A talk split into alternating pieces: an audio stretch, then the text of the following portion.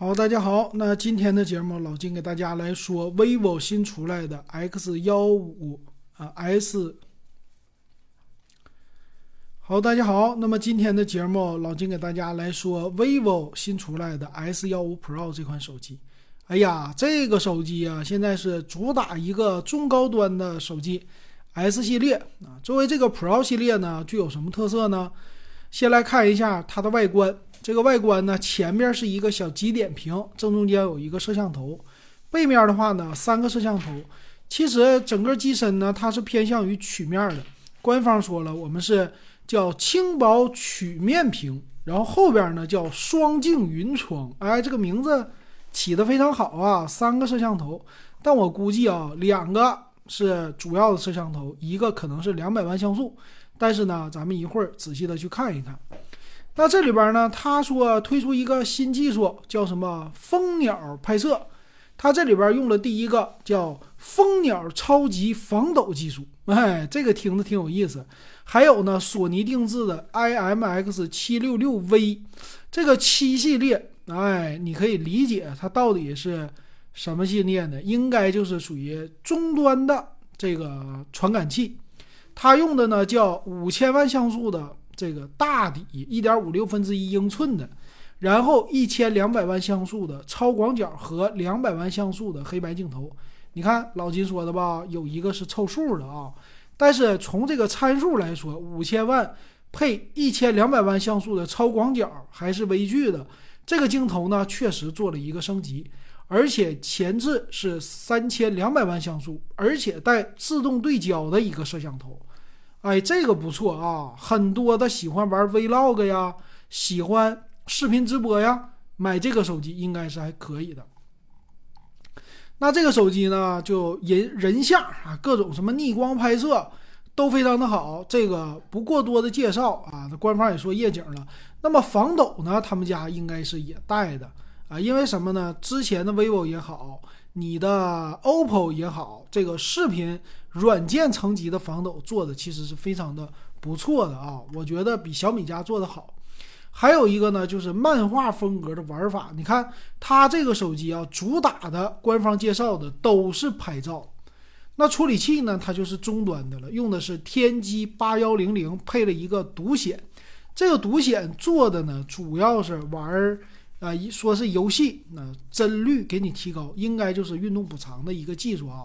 然后充电做了一些提高，它的电池呢是四千五百毫安的，并不是特别的大，但是呢用的叫八十瓦的快充。它这个说的概念可能玩的比较混淆，他跟你说相当于单芯一百瓦的速度，为什么？它是双芯啊，是这个意思。但别管咋说，也是八十瓦的充电啊。那么现在很多的，你像小米家终端的，给你玩什么一百二十瓦的充电，其实都是差不多的。那这个天玑八幺零零的处理器没有想象中那么热，但是呢，他说我给你配大面积的散热，而且玩游戏哎特别好，给你做了很多的优化。那是为啥呢？就主打想告诉你，年轻人，你买我这个手机玩游戏你也放心啊，这目的是这个。那么屏幕呢，用的是。一百二十赫兹刷新的，说是三星屏啊，E 五发光材料，多少英寸呢？这个官方没说，估计是六点六七。一会儿我们详细参数给大家说啊。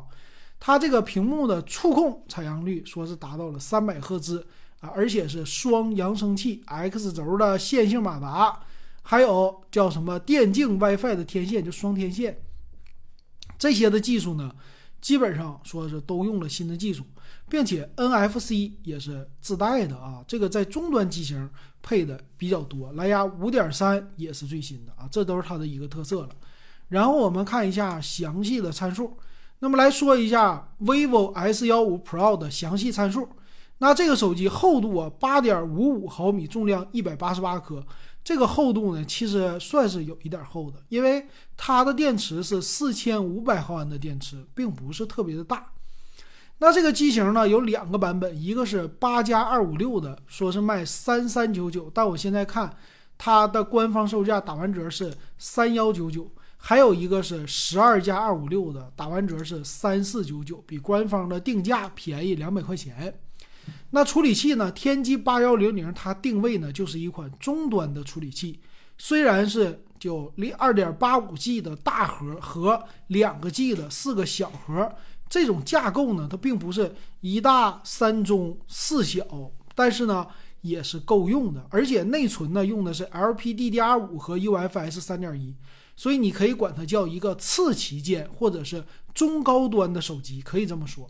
充电的速度是比较快的，八十瓦配四千五百毫安的电芯儿。这一点还是挺好的。屏幕呢有一点小，六点五六英寸啊，并不是六点六七英寸，适合女孩单手去拿。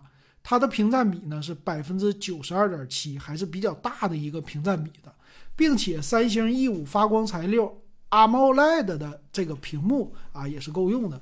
那么摄像头呢，我觉得啊前置后置都是比较够用的，但亮点呢是前置。啊，三千两百万像素，并且呢，这个后置五千万像素是一个大底，拍夜景不错，还有一千两百万像素的一个超广角也是很好的，两百万像素一个凑数就不说了。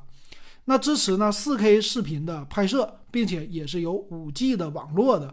那在传输这个音乐的方面呢，它并不支持最高清的叫 LDHC 啊，这是一个小小的缺憾。但是它带蓝牙五点三的技术，并且呢，WiFi 六它也是支持的啊。Type C 的接口，三点五毫米耳机接口是不能支持的了。那剩下的东西没有什么了。那这个机型你说值不值得买呀？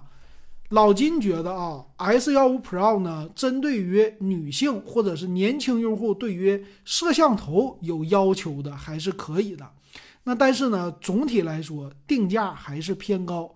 这个价位呢，如果放在两千七八，那性价比还是不错的。但是天玑八幺零零的处理器，正常性价比的机型，八加二五六的，也就是两千五的价位啊，它这个虚还是能虚个四五百块钱，甚至六七百块钱。因为你要是按照官方的报价，它正常就优惠了两百呀，你再便宜五百，我估计这个机器还是有不错的，还有挺大的利润空间的。所以你买的时候呢，最好是等降价啊！实在等不着急了，说我不行，我就得用了，那没办法，你去买吧。